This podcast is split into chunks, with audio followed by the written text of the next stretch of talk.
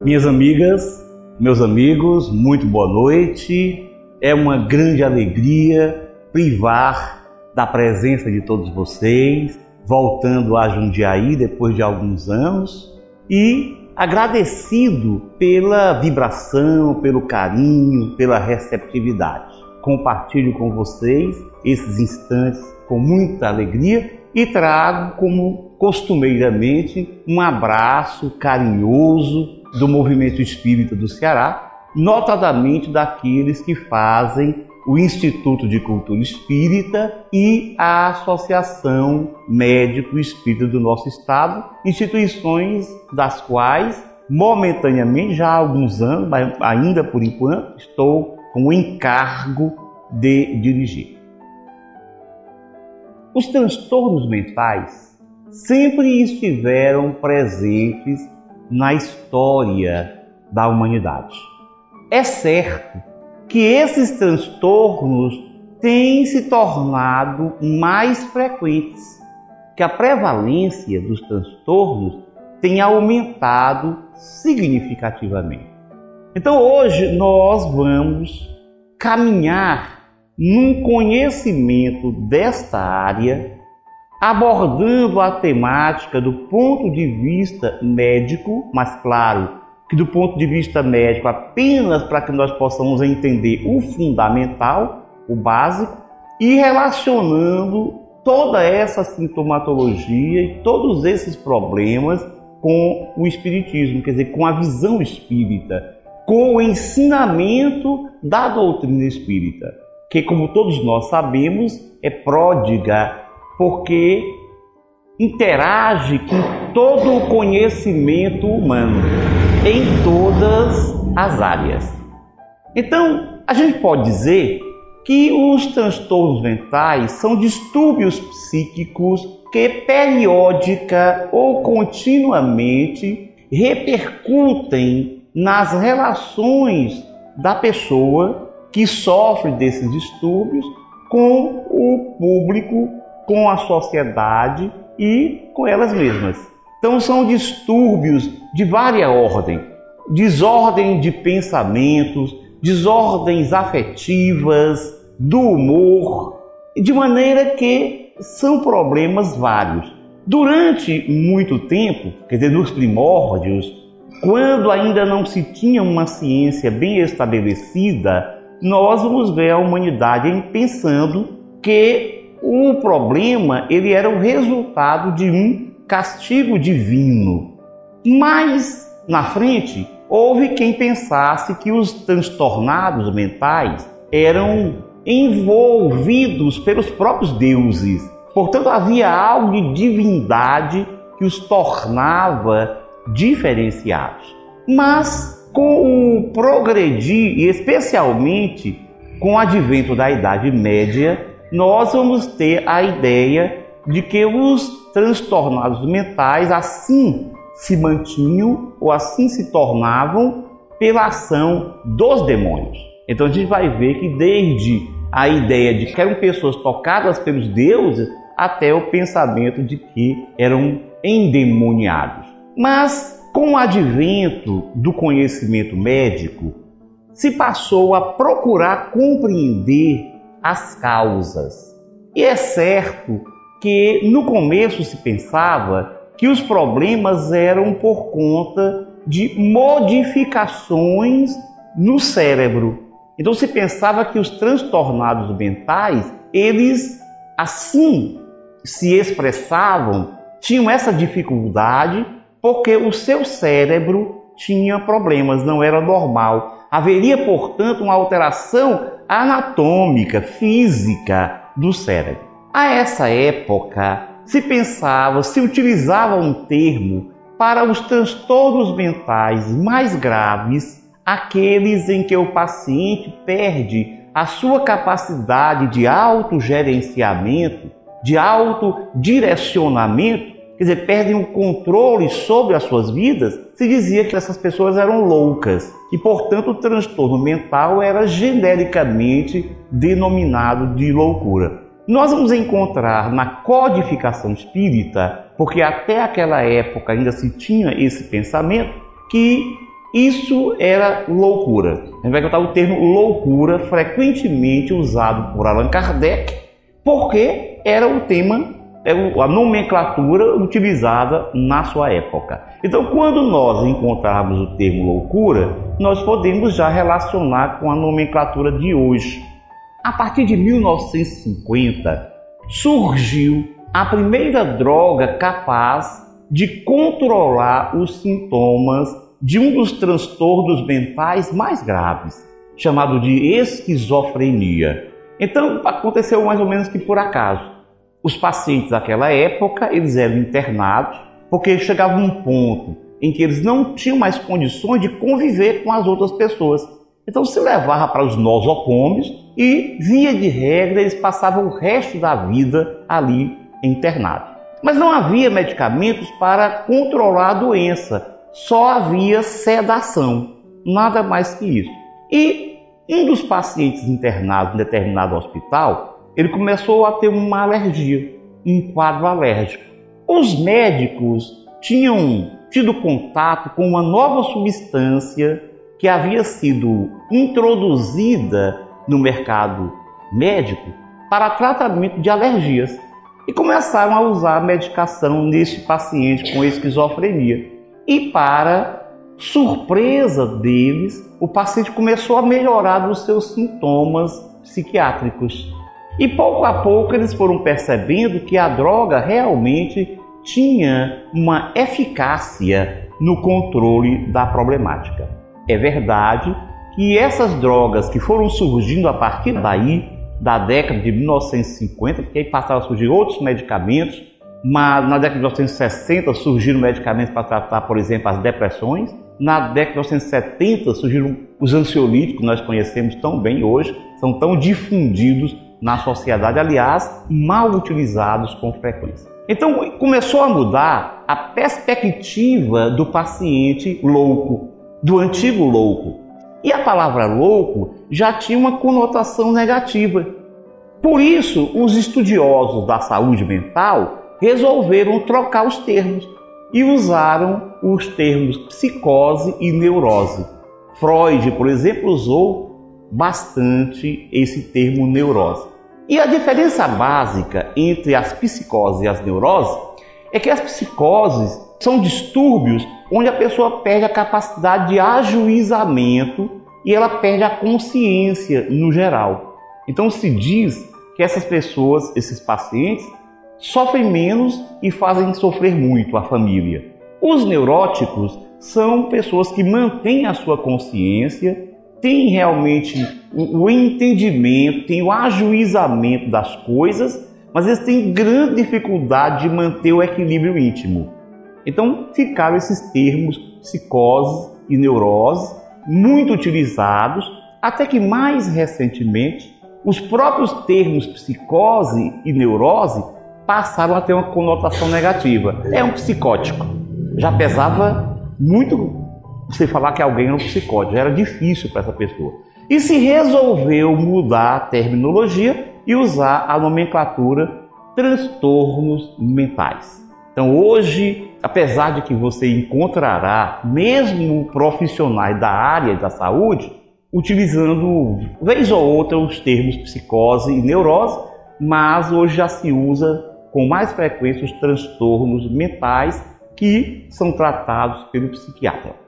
Dentro da classificação, de uma das classificações, tem algumas classificações, tem a do DSM, tem a do CID, que são o Código Internacional de Doença e o Manual Estatístico e Diagnóstico de Transtornos Mentais da Associação de Psiquiatria Norte-Americana. Então, mas a gente tem uma classificação onde nós aparecemos com os transtornos orgânicos, são problemas físicos que podem dar sintomas tidos como psiquiátricos. Por exemplo, pacientes com Alzheimer, a doença de Alzheimer, que é uma degeneração neuronal começando por algumas áreas do cérebro relacionadas com a memória, mas também com áreas relacionadas com comportamento. Então você pode ter um surto parecido com um surto psiquiátrico e a pessoa, na verdade, tem uma doença neurológica. São transtornos físicos que podem aparecer com sintomas psiquiátricos. Várias doenças podem levar a isso. Traumatismos que destruam regiões do cérebro, parkinsonismo, só que em fases mais avançadas, a doença de Parkinson também é uma doença por destruição de neurônios relacionados com os movimentos. É aquela que a pessoa fica tremendo quando está parada e tem dificuldade de andar, e tem, fala muito arrastadamente, enfim. Essa doença do Parkinson também, com o passar dos anos, passa a, a apresentar sintomas psiquiátricos. Daí a gente pode colocar os transtornos orgânicos. Depois nós temos as síndromes esquizofrênicas. São quadros graves que atingem 1% da população mundial e se caracterizam por alterações do pensamento, distúrbios do pensamento, a pessoa não constrói bem o pensamento, distúrbios afetivos, distúrbios motores de movimentos. E como são várias formas de esquizofrenia, a gente colocou as síndromes esquizofrênicas como sendo um desses itens da classificação. Essas síndromes são aquelas que mais costumeiramente eram entendidas como loucura. Depois nós temos os chamados transtornos de ansiedade. Esses muito frequentes. Nós vamos ter uma prevalência, a prevalência é o número de casos de uma doença em determinado tempo numa determinada comunidade. Durante um ano, eu vejo quantos casos estão presentes naquela comunidade, eu digo que é a prevalência da doença naquele lugar. Então, essas transtornos de ansiedade são muito prevalentes. A prevalência aí varia de 1,5% até 10, 15% da população, dependendo do tipo. Porque esses transtornos de ansiedade, eles podem ser classificados, e o que você tem na verdade, a ansiedade é um estado, é uma sensação de que há alguma expectação de que alguma coisa negativa pode acontecer a qualquer momento, sem que haja uma razão palpável. A pessoa anda sempre preocupada, achando que pode ser vítima de um problema. Ela não sabe o que, mas isso a incomoda. Então nós temos vários tipos de transtorno de ansiedade, porque sempre existe esse incômodo, essa expectativa negativa. Um dos tipos é a ansiedade generalizada. Ou seja, a pessoa tem um quadro de ansiedade que se mantém por cerca de 3, 6 meses. Então, quando a pessoa tem uma ansiedade que não pode ser classificada com outro tipo de ansiedade, durante seis meses a gente pode dizer que ela tem um quadro de ansiedade generalizada. Mas nós temos também os transtornos fóbicos. Nos transtornos fóbicos, como o próprio nome é, diz, a fobia, são os medos. Só que são medos irracionais.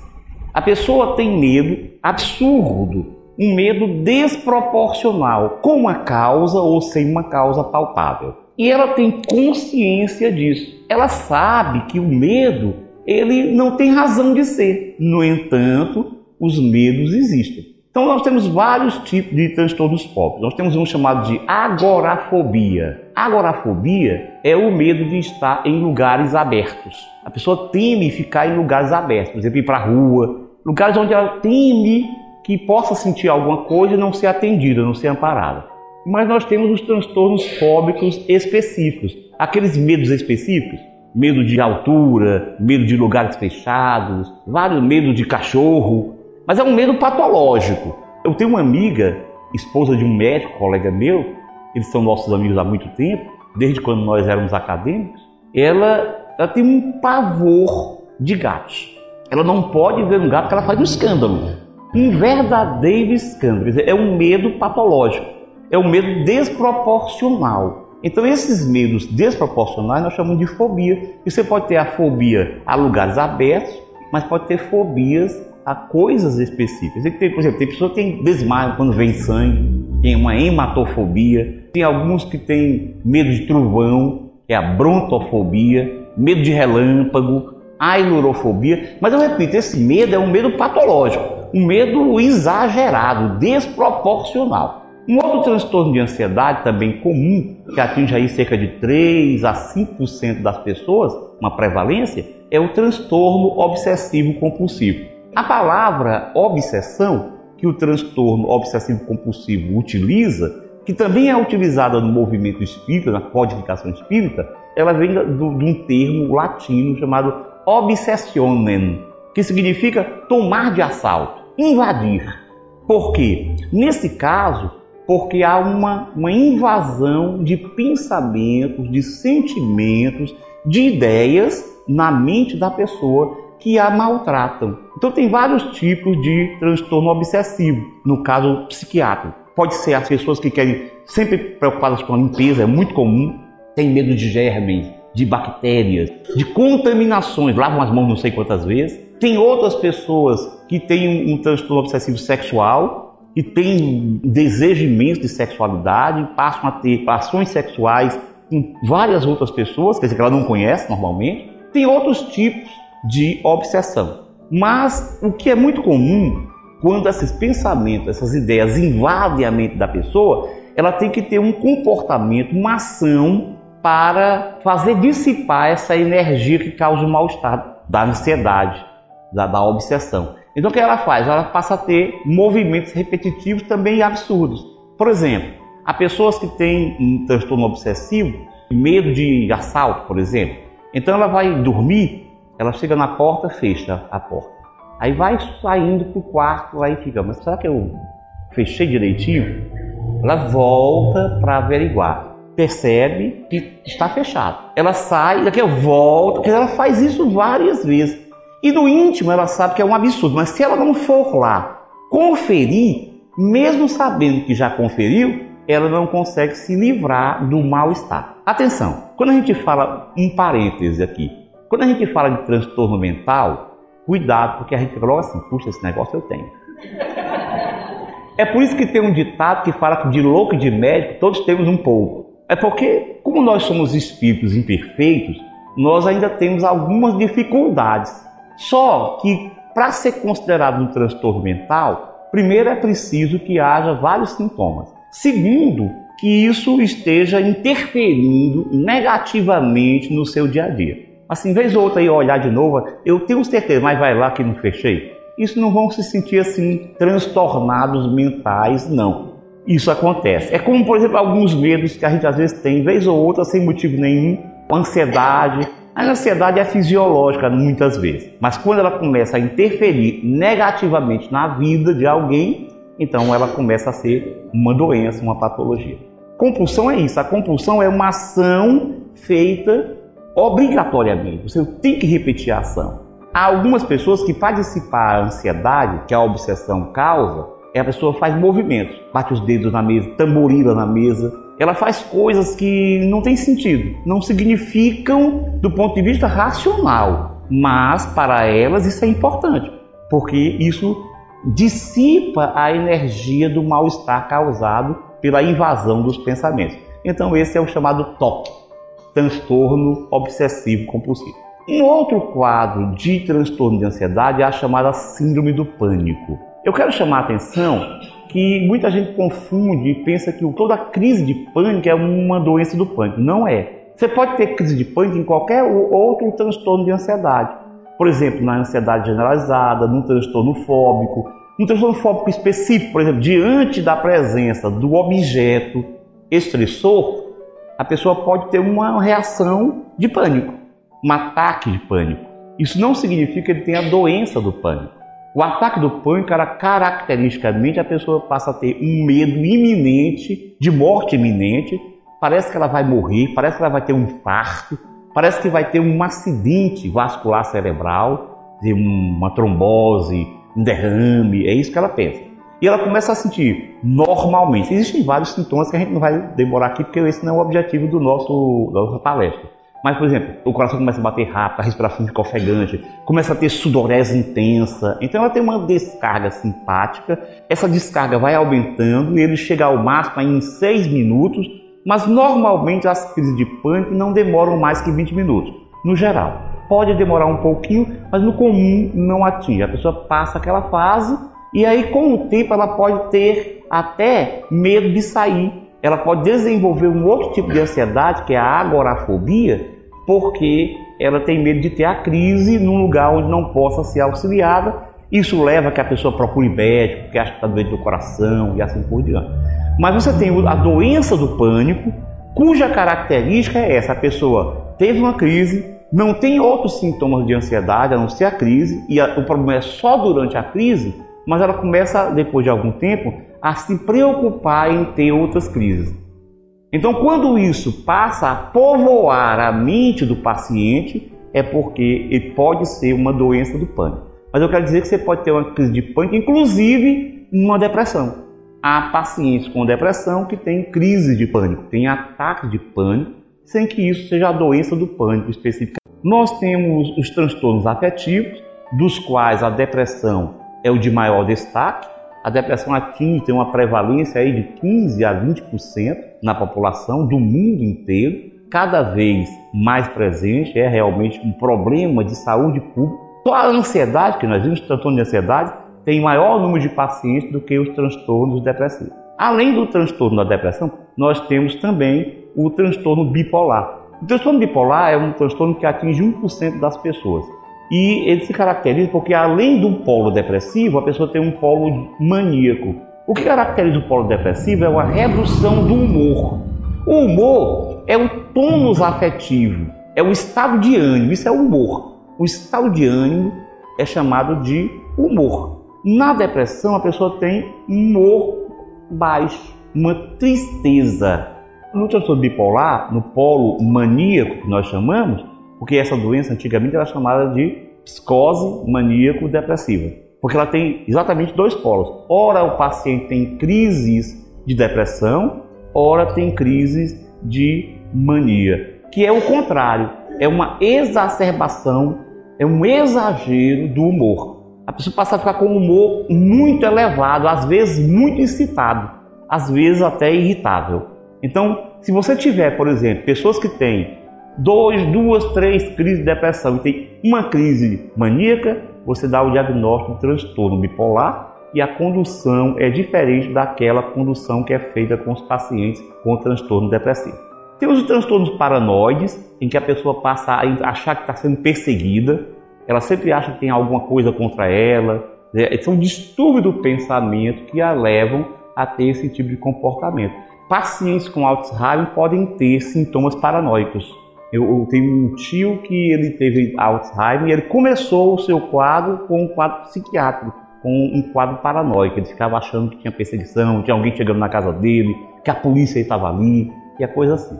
Transtorno da personalidade, são diversos tipos, a pessoa passa a ter modificações na sua conduta. Aliás, eu estava vendo hoje, até comprei a revista, dizendo que algumas pesquisas estão mostrando que as pessoas más são transtornadas mentais. É um problema de personalidade. A personalidade que é formada na encarnação, só que a pessoa traz também do passado, nós que temos olhos reencarnatórios, na visão espírita, a pessoa traz para compor a sua personalidade de hoje elementos que estão no seu inconsciente e são resultado das suas vivências em outras encarnações. Então, esses são os transtornos de personalidade, inclusive com dissociação e de identidade. Aquilo que chamado de personalidades múltiplas antigamente, a pessoa se apresenta ora com uma personalidade, daqui a pouco com outra personalidade, e a ciência diz que é uma cisão de personalidade, a psicologia, e o espiritismo pode explicar, seja com um processo obsessivo, quer dizer, espíritos que dominam a pessoa e passam a apresentar outra personalidade, seja a própria pessoa que resgata do passado, do seu inconsciente, outras personalidades que ela assumiu em outras encarnações. Os sintomas mais comuns são a ansiedade, que eu já falei, que é uma sensação, é uma expectativa, é um estado psíquico de uma expectativa futura entendida como ameaçadora. Então é uma coisa que a pessoa sente um mal-estar, uma expectativa de que está sempre alguma coisa negativa para acontecer no futuro. Isso, óbvio, sem que haja uma razão. Porque, por exemplo, se você está vivendo uma situação de verdadeiro perigo, de um perigo real, você vai ter uma ansiedade. Porque a ansiedade fisiológica, ela é para nos ajudar. A ansiedade, o estado de ansiedade pode ser fisiológico, uma necessidade que nós temos para tomarmos uma posição de defesa. Mas quando essa expectativa ela não tem uma razão de ser, quer dizer, não existe algo de real do ponto de vista da ciência, então isso já é um problema, esse é um sintoma. Nós temos a angústia, embora muitas pessoas utilizem os dois termos como sinônimo. A palavra angústia veio do alemão, Angst, e ela significa opressão. E a pessoa, faz muito comum se usa o termo angústia para falar dos sintomas físicos da ansiedade. que é, por exemplo, aquela, o engasgo, como se alguma coisa estivesse apertando a garganta, uma sensação de aperto ou de mal-estar torácico, uma sensação de aperto ou dor na boca do estômago, se é que o estômago tem boca, nessa parte mais superior que nós chamamos de epigástrio, é o nome científico, nome médico, mas é todo mundo fala na boca do estômago. Então essas sensações, essas físicas, como se alguma coisa estivesse constrangindo a pessoa, a garganta, o peito, o abdômen, isso é comumente chamado de angústia, que seriam sintomas físicos da depressão. As manias, nós falamos agora há pouco, são o humor irritadiço, exacerbado, geralmente incomuns em alguns pacientes com quadros esquizofrênicos, pode também ter quadros maníacos, e também nos pacientes com transtorno bipolar na fase maníaca, em que a pessoa passa a ter um humor exagerado. No começo é bom, que a pessoa está todo tempo alegre, mas com o tempo ela pode ficar irritadiça e agressiva, porque é tão exagerado o humor que ela se irrita e passa a ser agressiva. Temos os delírios. Os delírios são um transtorno de pensamento em que o paciente, apesar de ele ter a consciência, de manter a consciência, ele perde a capacidade de fazer a diferença do real e do não real. Então ele passa a acreditar em coisas que não são verdadeiras. Mas isso no ajuizamento. Não é que ela, sinta, não é percepção, é distúrbio de pensamento. Porque na percepção são as alucinações. A alucinação é quando a pessoa tem uma percepção de alguma coisa não existente. Vocês estão percebendo que a gente pode, inclusive, ampliar isso e dar uma explicação espírita. Não obrigatoriamente pessoas que têm alucinações é porque estão tendo alguma visão mediúnica, mas muitas vezes sim. Muitas vezes um quadro obsessivo, a pessoa é levada a ter sensações que não são percebidas fisicamente, mas que estão sendo patrocinadas pela espiritualidade obsessora. Então, as alucinações são isso, são percepções que não existem. Ou seja, a pessoa ouve vozes que não estão sendo faladas no meio físico, vê o que não está sendo visível, ou qualquer outra outra. Você pode ter sabor de alguma coisa que não está presente, sentir cheiros que não estão presentes, sentir toques na pele sem que haja toques físicos. Então, tudo isso é alucinação. Na esquizofrenia, nos transtornos esquizofrênicos, é muito comum a alucinação do tipo auditiva. Então, a pessoa começa a ouvir vozes. Muitas vezes vozes que agridem, vozes que xingam, vozes que falam muita coisa negativa da pessoa. As ilusões é um distúrbio da percepção em que a pessoa ela distorce o que sente. Por exemplo, você vê alguém e na sua interpretação esse alguém tem uma aparência de monstro. A pessoa é normal, não tem nenhuma monstruosidade e ele identifica como se fosse um monstro. Ou seja, são sensações distorcidas. Isso são as ilusões. Então esses são os principais sintomas dos transtornos mentais. O que determina o transtorno mental? Os estudiosos da área da saúde mental já chegaram a conclusões que, na verdade, Diferentemente do que se pensava antes, os transtornos têm causa mista. São várias causas presentes para levar ao problema, do ponto de vista científico. Então, nós temos os fatores biológicos. Porque o nosso cérebro, vocês que já estudaram biologia e vivem lendo também as revistas, os jornais e assistindo à TV, isso é um conhecimento mais ou menos recente, de 1970 para cá, isso é um período muito curto, mas os estudos foram mais amplos na década de 1990 para cá, é a história de que o nosso cérebro, quer dizer, o nosso sistema nervoso, ele funciona com impulsos elétricos, quer dizer, um neurônio, que é a célula nervosa, estimula a outra célula, mas faz de tal modo que o impulso de um neurônio passa para outro neurônio. Mas o que faz o impulso passar é a liberação de uma substância química produzida pelo neurônio. Então, por exemplo, o impulso elétrico vem em um neurônio, como é o caso desse neurônio que está amarelinho, essa aí é uma parte do neurônio chamada axônio. Vocês lembram que o neurônio é uma célula, como toda célula, tem um núcleo, um citoplasma e uma membrana plasmática. Ele tem um prolongamento longo e único, que é o axônio, e tem vários prolongamentos curtos, que são os dendritos. O impulso caminha do dendrito para o axônio, normalmente. Normalmente, classicamente. Então, o impulso que vem de uma célula chega para outra, de um neurônio, através do dendrito. E quando chega na célula, ele vai caminhar pelo neurônio e vai para o encontro do neurônio com a outra célula, com o dendrito da outra célula. Então, você tem essa figura, nós temos um, um axônio, que está em amarelo, e essa partezinha branquinha de baixo é o dendrito, é a membrana do dendrito do neurônio. Então, o que acontece? Imagina que o impulso elétrico vem caminhando pelo axônio e chega nessa extremidade do axônio. Então observe que tem alguns um, um círculos dentro na extremidade. Esses círculos são vesículas que concentram a substância química produzida pelo neurônio. Essas substâncias químicas são chamadas de neurotransmissores. Então, quando o impulso elétrico chega aí, acontecem várias reações químicas e essas vesículas se colam na membrana e liberam o neurotransmissor na fenda sináptica, quer dizer, no espaço entre o axônio e o dendrito. Então ele libera esses pontinhos menorzinhos, que estão marcados no centro, estão representando os neurotransmissores. E eles vão se ligar à membrana do dendrito, que tem os receptores de proteína para haver uma ligação química. Essa ligação química faz com que o impulso se continue. Pois bem, os estudiosos da saúde mental, da área das neurociências, já detectaram o seguinte, que nas doenças mentais, nos transtornos mentais, o que ocorre, do ponto de vista biológico, é um distúrbio na atividade dessas substâncias químicas. Existem vários tipos. Dependendo da região do cérebro, nós temos vários tipos de neurotransmissores. Os mais comuns são noradrenalina, serotonina, dopamina. Esses são os mais comuns. Então, por exemplo, na esquizofrenia, existe uma atividade aumentada de dopamina na fenda sináptica e, portanto, há uma estimulação maior.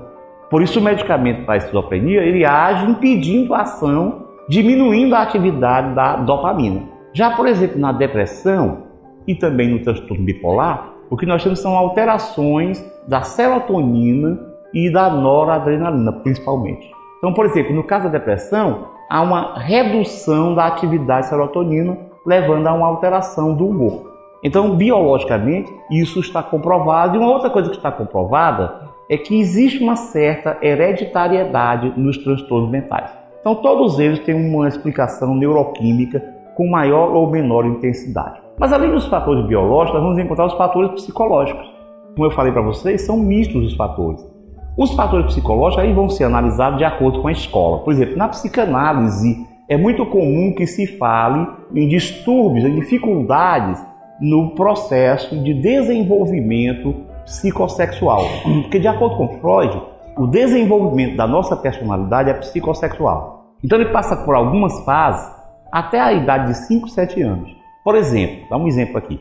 Para o psicanalista, na psicodinâmica, se pensa que pacientes com transtorno obsessivo compulsivo, eles têm um problema, uma fixação. Uma fixação é assim: você tem as, as várias fases. A fase oral, o que, é que significa as fases? As fases é onde a criança busca a maior fonte de prazer. Então, por exemplo, quando o bebê nasce, a maior fonte de prazer é oral, é na alimentação. Tá? Então ele vai mamar e aquilo, além de satisfazer do ponto de vista fisiológico, satisfaz do ponto de vista afetivo. Então o prazer, porque para o Freud tudo tem a ver, tem um princípio do prazer. Todos nós buscamos prazer para poder manter a vida. Então essa é a fase oral. Depois de algum tempo, passa a fase anal. Quando o bebê começa a controlar os esfínteres para urinar e para defecar, então ele passa a ter prazer em segurar pela vontade própria e ele acaba de alguma maneira interagindo com os pais dessa forma. Então o prazer dele não perdeu o prazer oral, mas agora ele passa a concentrar o prazer mais nessa fase chamada de fase anal. Logo depois ele tem a fase fálica. A fase fálica é que ele acaba estimulando o genital e sentindo prazer com isso. Então ele concentra o prazer aí. Então diz o Freud, por exemplo, que pacientes com o transtorno obsessivo compulsivo eles têm uma fixação, porque dependendo de onde ele encontrou maior cuidado, maior satisfação, ele pode fixar-se naquela fase. Isso acontece conosco. Por exemplo, você rói as unhas. Geralmente isso é explicado do ponto de vista psicanalítico pela fase oral é porque você, na, na, naquela época, você, o seu prazer era mais concentrado na boca, você recebia muito mais afeto. Então você se fixa numa forma de se defender de um problema presente. Então, para a psicanálise, o toque teria a ver com a fase anal. onde a pessoa retém, ela segura e assim por diante. Então, tem várias explicações. Tem também a teoria behaviorismo, que fala que são aprendizados negativos, mal feitos durante o seu desenvolvimento. Então, existe uma razão psicológica, existe sempre fatores psicológicos influenciando, participando da construção, do aparecimento dos transtornos mentais. E nós temos também os fatores socioculturais. Esses fatores foram mais recentemente aceitos. Ainda há quem fique meio confuso com isso. De qualquer maneira, esses fatores socioculturais têm a ver com a nossa própria forma de viver, as dificuldades do dia a dia, as pressões sociais, também a violência, toda essa relação de hoje tumultuada, isso acaba afetando-nos. E, no mínimo, isso seria um fator que estimularia quem já tem outros fatores. O comum é que os fatores se associem para o adoecimento, apesar de que, às vezes, em alguma pessoa, o fator biológico pode ser o predominante, ou o fator psicológico e assim por diante. Mas a ciência fala desses três fatores na gênese dos transtornos mentais. E nós falamos que, na verdade, todas essas patologias têm origem no transtorno, no problema espiritual. Todas são doenças da alma. E alguém pode falar, puxa, mas isso não é um exagero? Porque imagina o seguinte, os cientistas já descobriram tudo isso. Razões biológicas, razões psicológicas, questões socioculturais, você ainda quer incluir mais uma, um elemento? E outra coisa, a pessoa já nasce hereditariamente com uma predisposição à doença, que é o que se entende hoje. Porque, por exemplo, que uma pessoa não tem um surto psiquiátrico diante de um elemento psicossocial, a mesma situação vivenciada por ela e por outra, ela não tem nada e a outra surta de um transtorno mental. Por que isso? Porque se diz, essa pessoa traz uma predisposição orgânica a isso. Aí alguém pode dizer, ora, não é hereditariedade? Como é que tem a ver com o espírito? É porque a herança biológica ela é resultado da herança espiritual. Nós, quando nascemos, os genes que são escolhidos, entre aspas, porque não é escolha se eu quero esse, mas é escolhido por afinidade, o nosso corpo espiritual, o perispírito, ele é quem é o, o gerenciador da formação do novo corpo. E quando nós vamos reencarnar, esse perispírito se identifica por afinidades vibratórias com o material genético tipo específico. Então, quando há alterações no perispírito, e nós sabemos que o perispírito ele é um corpo responsivo ao pensamento e ao sentimento, quer dizer, ele se modifica com o que nós pensamos e com o que nós sentimos. Então, comportamentos negativos alteram o padrão vibratório perispiritual. Vamos ter uma disfunção energética em algumas regiões do perispírito. E quando se vai encarnar, essa disfunção energética ela acaba relacionando-se por afinidade com o material genético que predispõe à doença. Então não é de graça. Nós temos o corpo que merecemos. A gente às vezes não gosta do corpo, queria ter um corpo melhor, alguns querem ter o corpo do Brad Pitt, mas não adianta. Outro da Juliana Paz, não sabe a responsabilidade que isso dá, mas de qualquer maneira, nós temos o melhor corpo. O melhor corpo para nós é o nosso, porque é nele que estão as nossas necessidades, porque esse corpo reflete as nossas características como espírito, porque foi o perispírito quem projetou. Claro que usando as células do pai e da mãe que muito frequentemente foram espíritos que tiveram conosco em outras encarnações, às vezes participando dos nossos mesmos erros e às vezes estimulando-nos a esses erros. Então, a predisposição biológica, a herança biológica, é, é consequência da herança espiritual. Então, a gente tem causas espirituais. Isso tudo através de que nós já conhecemos a lei de causa e efeito. Quer dizer, ninguém tem um corpo com problema de graça. Eu levei o maior azar do mundo que a minha mãe tinha esse gene e aí eu, eu nasci assim, não. Se você não tivesse nada a ver com aquele problema, com aquela situação, o gene que ia ser escolhido não era o doente, era o sadio. Porque nós temos várias opções. Imagina que, num caso da célula masculina, você tem lá 300 milhões de espermatozoides. E quem vence a batalha não é o melhor, não. Por que, que quem vence a batalha não é o melhor? Porque tem a ver com a presença do perispírito que através de uma ação magnética sobre a célula faz com que aquele espermatozoide caminhe com maior velocidade.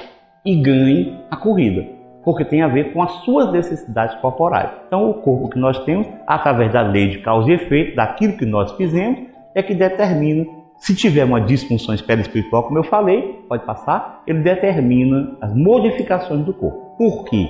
Porque nós estamos sempre regidos pela lei do livre-arbítrio e do determinismo. O determinismo é a lei que nos faz progredir, mas às vezes nós criamos um determinismo. Por exemplo, se eu tomo uma ação negativa repetidamente em outras vidas, eu vou modificar o meu perispírito de modo que isso vai repercutir em mim. Vamos dar um exemplo. No caso da esquizofrenia, é muito comum que as pessoas que sofrem desse transtorno foram pessoas que usaram a sua inteligência ou a sua afetividade de maneira negativa. Então vão ter modificações perispirituais na zona perispiritual relacionada à mente, ao cérebro, no corpo físico, e essa ação leva a modificações e uma predisposição a transtornos da inteligência, do pensamento ou do afeto. Então, isso é a tal da livre-arbítrio e um determinismo. Porque o determinismo divino ele nos leva sempre para o alto. Mas o determinismo humano, quer dizer, o resultado da nossa própria ação, é um determinismo que nos leva a recompor, a refazer, na busca de aprendizado na busca de equilíbrio. Aí nós temos um gráfico onde de um lado nós temos o determinismo no tempo, ao longo do tempo, e o livre-arbítrio. Então assim, enquanto mais o tempo passa, mais o livre-arbítrio vai crescendo, porque nós vamos desenvolvendo a inteligência de tal sorte que temos maior capacidade decisória. Mas enquanto o livre-arbítrio vai crescendo com o tempo, você observa que o determinismo vai diminuindo. Até que quando nós nos tornarmos puros, nós já assimilamos de tal modo a lei divina, ela já será nossa, já estará em nós, que não precisa de determinismo, porque nós agiremos de acordo com essa lei, que é a lei divina que nos permite ter felicidade. Então, isso tudo é que causa os problemas físicos e emocionais e espirituais. E nós temos, por outro lado, as obsessões espirituais estudadas pelo Espiritismo, que são transtornos que se assemelham muito com o transtorno mental é por isso que a ciência, que os cientistas que não acreditam no espírito, acabam por rotular muitos pacientes com obsessão espiritual como sendo portadores de transtornos mentais ainda hoje. É verdade que já houve um, aqui no Brasil principalmente, já houve um progresso nisso. Já existem alguns psiquiatras que conseguem identificar, mesmo não acreditando no espírito, mas consegue perceber que aquele quadro é um quadro emocional que não é doença. E às vezes mandam para o centro espírita, mesmo que eles não aceitem que é causado por espírito. Mas começa a sentir isso. Mas de um modo geral, nós encontramos ainda muita gente, hoje se interna muito menos paciente em hospital psiquiátrico, mas a gente encontra muitas pessoas internadas em hospital psiquiátrico que na verdade tem um quadro obsessivo básico, espiritual básico. Mas essa obsessão, portanto, é a, vocês lá sabem classicamente que é a ação continuada de um espírito mal sobre o encarnado. É o domínio, isso é um, é, são conceitos de Allan Kardec no livro A Gênese, lá no capítulo 14, item 45, e também no livro dos médios, quando ele diz que é o domínio que alguns espíritos podem tomar sobre algumas pessoas e é sempre um mau espírito quem causa a obsessão. Então, essa é a classificação básica de Kardec.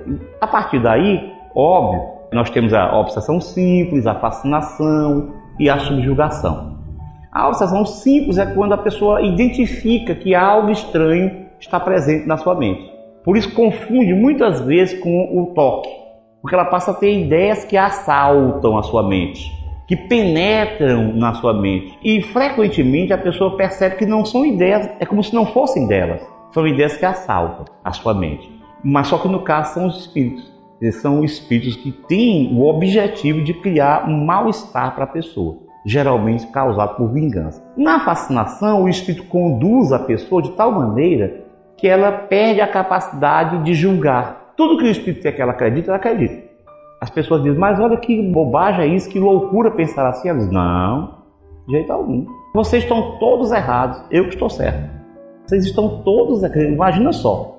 Todos vocês estão errados, só eu que estou certo. Isso é uma, uma forma de fascinação. É muito comum em médium. É uma das formas é uma das formas mais graves de obsessão para o médium. Por quê? Porque ele acha que está tudo bem. Aí ele não procura tratamento. O que ele faz? Vocês estão com inveja de mim. O Espírito diz, estão invejosos, vocês têm uma mediunidade excepcional. Então ele vai embora. E às vezes, comumente, fica vivendo na dimensão única do Espírito, num processo obsessivo grave que vai se aprofundando. Então é difícil tratar médium com obsessão do tipo fascinação. É por isso que todo médium deve ter uma confiança em alguém, que ele sabe que é alguém que gosta, que tem respeito por ele, para que se um belo dia tiver uma fascinação, a pessoa diz assim, olha, está com algum problema. Ele pelo menos se permitir pensar. Porque senão ele vai acreditar no Espírito. Porque o Espírito domina de tal, de tal maneira que ele faz com que ele acredite piamente em tudo que ele diz. E nós temos a subjugação, que é quando o Espírito tem um domínio moral ou físico sobre a pessoa. Allan Kardec não gostava do termo possessão, pelo menos quando ele escreveu o livro dos médicos. Porque a palavra possessão, que era usada na Bíblia, foi usada na Bíblia, ela tinha um significado de, primeiro, o corpo é tomado pelo demônio, e o segundo era a ação do demônio. Então, Allan Kardec preferiu não usar o termo possessão. Ele volta no livro A Gênesis a utilizar esse termo, com outro significado. Tem alguns companheiros do movimento espírita que pensam que é porque Kardec reconsiderou viu que estava errado e reconsiderou, mas não é bem isso. Se você for estudar o que ele fala da Gênesis, ele usa o termo possessão para assaltos momentâneos, que pode acontecer. A pessoa pode ser de uma forma imediata, ser envolvida por uma força a tomar uma atitude. Isso pode ser do ponto de vista positivo e negativo. Por isso ele diz que a possessão, que é na verdade o manuseio mediúnico de um espírito encarnado, pode ser por mau espírito e por bom espírito. Agora, a obsessão só é por mau espírito. Claro que o bom espírito só vai usar de um expediente desse situações muito específicas, muito necessárias. Mas se você for estudar na agenda, vai ver isso. Isso mostra que ele não reconsiderou a coisa. Ele diz assim: na verdade, existem alguns momentos que o espírito pode tomar conta do encarnado. É por isso que ele resolveu usar o termo possessão, porque ele toma posse momentaneamente do encarnado e depois isso se acaba. Já o processo obsessivo é um processo crônico ao longo do tempo. Imagina o seguinte: você pode não estar com obsessão, mas se sintonizar com o espírito grosseiro, você pode ser levado a ter um comportamento nocivo de, de imediato, de inopino, de uma hora para outra. E depois você fica, mas como é que eu fiz isso? Acontecem casos assim. Até mesmo assassinatos em que os homicidas depois falam, mas olha, eu não tinha a menor intenção disso foi uma coisa, uma força que se apoderou de mim e me levou a ter essa atitude. Então, realmente seria a possessão. Mas nós sabemos também que hoje em dia tem várias outras classificações dentro do movimento espírita, inclusive a própria autoobsessão. O que é a autoobsessão? É quando nós mantemos padrões condicionados de comportamentos negativos adquiridos em outras encarnações, nessa encarnação prejudicando-nos o processo de crescimento espiritual. Porque cada encarnação, ela tem um objetivo muito específico de crescimento espiritual. Nós todos reencarnamos para a vitória. Ninguém reencarna para fazer o mal. Todos nós reencarnamos para tirar o melhor proveito da reencarnação. Então, muitas vezes, frequentemente, nós não nos libertamos desses condicionamentos que são transreencarnatórios, porque eles foram trabalhados, eles foram produzidos no passado ou em várias encarnações anteriores e são mantidos em nós. E nós passamos a nos auto-sabotar. Nós não permitimos que as oportunidades que aparecem sejam utilizadas. Nós resistimos frequentemente a modificações, transformações, mudanças, permanecendo, mantendo esse mesmo estado. E isso é o que eles chamam de auto-obsessão além de outras relações tumultuadas, como obsessão de encarnado para desencarnado. O desencarnado é quem fica sendo atraído pelo encarnado. Isso acontece às vezes em família, sem ele saber, sem a pessoa saber. É aquele amor, o amor egóico, o amor dominador, E você não consegue entender que a pessoa que você ama desencarnou e que precisa no mundo espiritual se reequilibrar, se reajustar ao mundo espiritual. E a pessoa não consegue, não aceita por causa do egoísmo. É um amor, sim, mas é um amor muito egóico. E ela fica puxando a pessoa com o pensamento, dificultando a vida do outro no mundo espiritual. Isso é um processo obsessivo. Nesse caso, não com o objetivo de fazer o mal, mas fazendo o mal. Mas há alguns em que a pessoa, por exemplo, viciações múltiplas. Eu conheci um caso de uma esposa que o marido desencarnou, havia desencarnado no movimento espírita do Rio Grande do Norte, eu não vou dizer nem a cidade, para não ter perigo de vocês saberem. Mas no movimento espírita do Rio Grande do Norte, eu fiquei hospedado na casa dessa senhora, e ela me contou a coisa mais absurda. O marido tinha desencarnado há 10 anos e ainda visitava visitava inclusive sexualmente. Isso é uma obsessão. Pode ser uma obsessão dela para ele, pode ser inclusive uma simbiose dos dois. Mas de qualquer forma, é um processo completamente negativo para os dois, porque não permite que os dois se recomponham e reconstruam as suas oportunidades na vida. E assim existem várias formas de obsessão de encarnado para desencarnado. Mas também existe a obsessão de desencarnado para desencarnado. E a pessoa desencarna e a outra, o outro espírito, que, às vezes que já está obsidiando, continua a obsessão. E existe inclusive a obsessão de encarnado para encarnado. Às vezes dentro da família, a mãe com o filho, o filho com a mãe, a mulher com o marido, o marido com a mulher. Às vezes a pessoa não permite que a outra cresça. E nessas obsessões, eu repito, tem muito a ver com amor egóico, mas às vezes são problemas de outras encarnações e quando você se vê com a capacidade, com a possibilidade de comandar o outro, muitas vezes o outro, pela culpa do passado, se permite conduzir, então a pessoa passa a encarnação todinha brecando o progresso espiritual do outro, causando um mal-estar. Isso é obsessão de encarnado para encarnado. São as auto-obsessões que muitas vezes também findam por dar abertura para doenças mentais. Se a pessoa trouxer de outras vidas uma predisposição a um problema tal ou qual. Então, na obsessão espiritual, os sinais e os sintomas são muito variáveis. E você pode encontrar sintomas semelhantes aos dos transtornos mentais, ansiedade, ideias que invadem a mente, comportamentos equivocados, negativos, absurdos, ridículos, que o espírito faz questão que você tenha aquele comportamento ridículo, perda da consciência, dificuldade de julgamento e assim por diante. Delírios, alucinações, tudo isso pode acontecer com a obsessão. É possível fazer então um diagnóstico diferencial entre um quadro mental, um transtorno psiquiátrico e um transtorno obsessivo espiritual? Nem sempre. Aliás, é difícil. Primeiro, porque os sintomas são parecidos.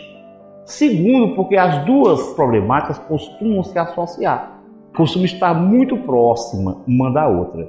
Então você vê, por exemplo, é, o que acontece às vezes é que você pode ter algumas ideias. No meu livro Depressão, Doença da Alma, quando eu trato especificamente do problema depressivo, que é um transtorno mental, eu faço um, uma relação de características que podem ser levadas em conta para pensar numa obsessão espiritual. Mas também não é uma coisa assim rígida, 100%, não é.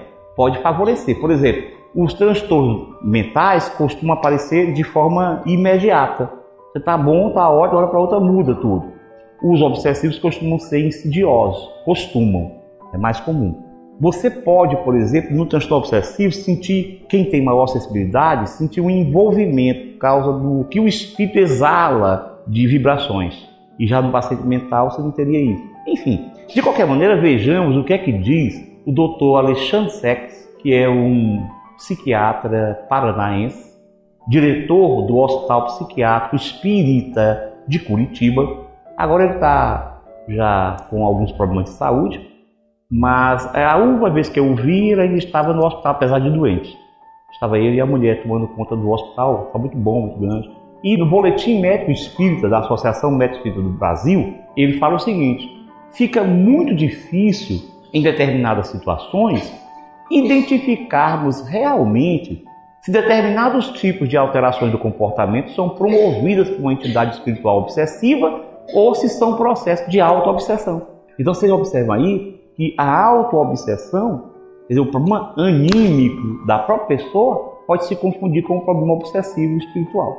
E aí nós temos o Dr. Jorge André, médico psiquiatra, também espírito, aqui do Rio de Janeiro, também já octogenário, que escreveu vários livros, e num dos livros chamado Visão Espírita nas Distonias Mentais, ele diz o seguinte: o processo obsessivo apresenta-se oscilante, com sintomas pouco definidos, bastante mesclados, com características ora neuróticas, ora psicóticas. Quando ele escreveu esse livro, os termos neurose e psicose ainda eram muito usados. Esse é um dos diferenciais que você pode usar. Geralmente, no processo obsessivo, você não tem aquela coisa clássica da doença mental, porque os sintomas são muito mesclados. Pode ser uma, um sintoma mais comum em uma doença tal, outro mais comum em uma doença qual. De tal maneira que nessa relação transtornos mentais e obsessões espirituais, de qualquer maneira, esses dois transtornos deixam de ser mentais, só que nos transtornos mentais nós vamos falar de quadros da própria pessoa, quer dizer, a pessoa que adoece por causa do que ela traz do passado, mas é uma coisa própria, aquilo, por exemplo, uma situação psicológica, sociocultural, diante de uma predisposição biológica, faz com que a pessoa surte. E no caso das obsessões espirituais, são os espíritos que determinam o processo. Então, eu, eu no, no, no tenho uma patologia mental, que é o caso dos transtornos mentais, e uma patologia espiritual, que não deixa de ser mental, mas é uma patologia exógena, quer dizer, de fora para dentro, enquanto o problema mental é de dentro para fora, é do próprio paciente. E o, o Dr. Jorge André, naquele mesmo livro, lembra que será sempre difícil dizer até onde existe uma doença mental e um processo obsessivo espiritual, absolutamente separados um do outro.